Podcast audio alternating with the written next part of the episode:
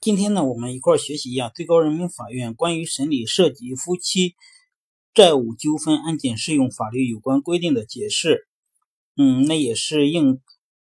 有的听友的要求和意建议，有的听友的建议，主要是建议，也非常感谢有的听友提出的这个建议。那我呢，加上了相关的这种文字的材料。那第一条呢，就是夫妻共同债务司法解释的主要内容。第一条，夫妻双方共同签字或者夫妻一方。事后追认等共同意思表示所负的债务，应当认定为夫妻共同债务。第二条，夫妻一方在婚姻关系存续期间，以个人名义为家庭日常生活需要所负的债务，债权人以属于夫妻共同债务为主张为有主张权利的，人民法院应予支持。第三条。夫妻一方在婚姻关系存续期间，以个人名义超出家庭日常生活需要所负的债务，债权人以属于夫妻共同债务为有主张权利的，人民法院不予支持。但债权人能够证证明该债务用于夫妻共同生活、共同生产经营，或者基于夫妻共双方共同意思表示的除外。本解释自二零一八年一月十八日起施行。本实施解释实施后，最高人民法院此前作出的相关司法解释。与本解司法解释相抵触的，以本解释为准。共同意思表示所负的共同债务，夫第一条规定，夫妻双方共同签字或者夫妻一方事后追认等共同意思表示所负的债务，应当认定为夫妻共同债务。这是根据民法总则、婚姻法和合同法的相关规定，按照合同相对性和订立合同的基本要求以及表印以及代理的相关规定。制定的这一规定，从夫妻共同债务形成的角度，明确和强调了夫妻双方共同签字，或者夫妻一方事后追认以及其他意思共同意思表示形式，如电话、短信、微信、邮件等所负的债务，应认定为夫妻共同债务的基本原则，具有引导民事、商事主体主动规范交易行为、加强风险管控的深刻用意。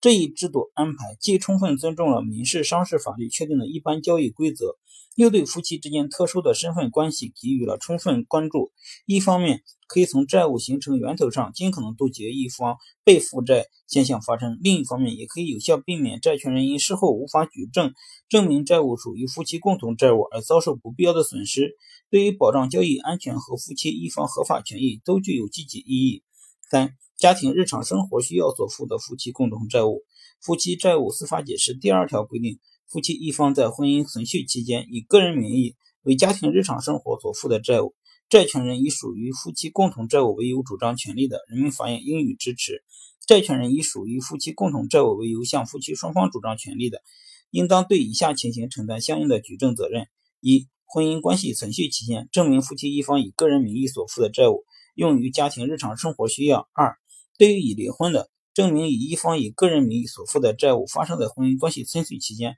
且为家庭日日常生活需要。如果未具名举债的夫妻，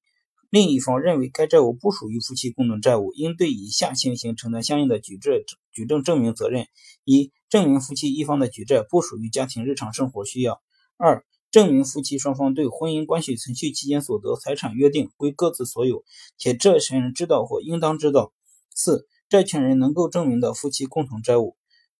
夫妻债务司法解释第三条规定，夫妻一方在婚姻存续期间以个人名义超出家庭日常日常生活需要所负的债务，债权人以夫妻共同债务为由主主张的，人民法院不予支持。但债权人能够证明该债务用于夫妻共同生活、共同生产经营或基于夫妻共同意思表示的除外。当夫妻一方以个人名义对外所负的债务，尤其是数额较大的债务。那什么是数额较大债务？按照浙江省目前的一个呃那个指导意见呢，是二十万，超出了家庭日常生活需要的范畴时，债权人主张该债务属于夫妻共同债务的，应当承担举证证明责任：一、证明该债务系基于夫妻双方共同的意思表示；二、证明债务属于用于夫妻共同生活。投资或者共同生产经营，债权人如果不能证明上述事实，则不能认定为夫妻共同债务。这一举证证明责任的分配符合民事诉讼法第六十四条第一款，当事人对自己提出的主张有责任提供证据的规定，由此引导债权人在债务行使时尽到充分的谨慎注意义务，可以有效平衡债权人和债务人配偶一方的利益保护。五、夫妻债务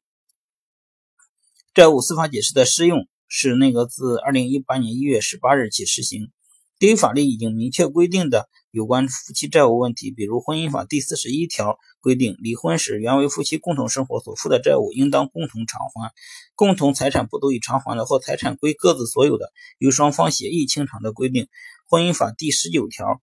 嗯，第三款的规定，第三人知道实行分别财产制或夫妻一方对外所负债务，以夫或妻一方所承财产清偿问题等，应当严格执行。所以说呢，嗯，以前的这种。未涉及的这种夫妻债务认定、防止犯夫妻恶意串通逃废债务、损害债权人利益的问题，只要跟这个新出台的夫妻债务司法解释不抵触呢，仍然继续适用，按照法律和其他司法解释的规定来处。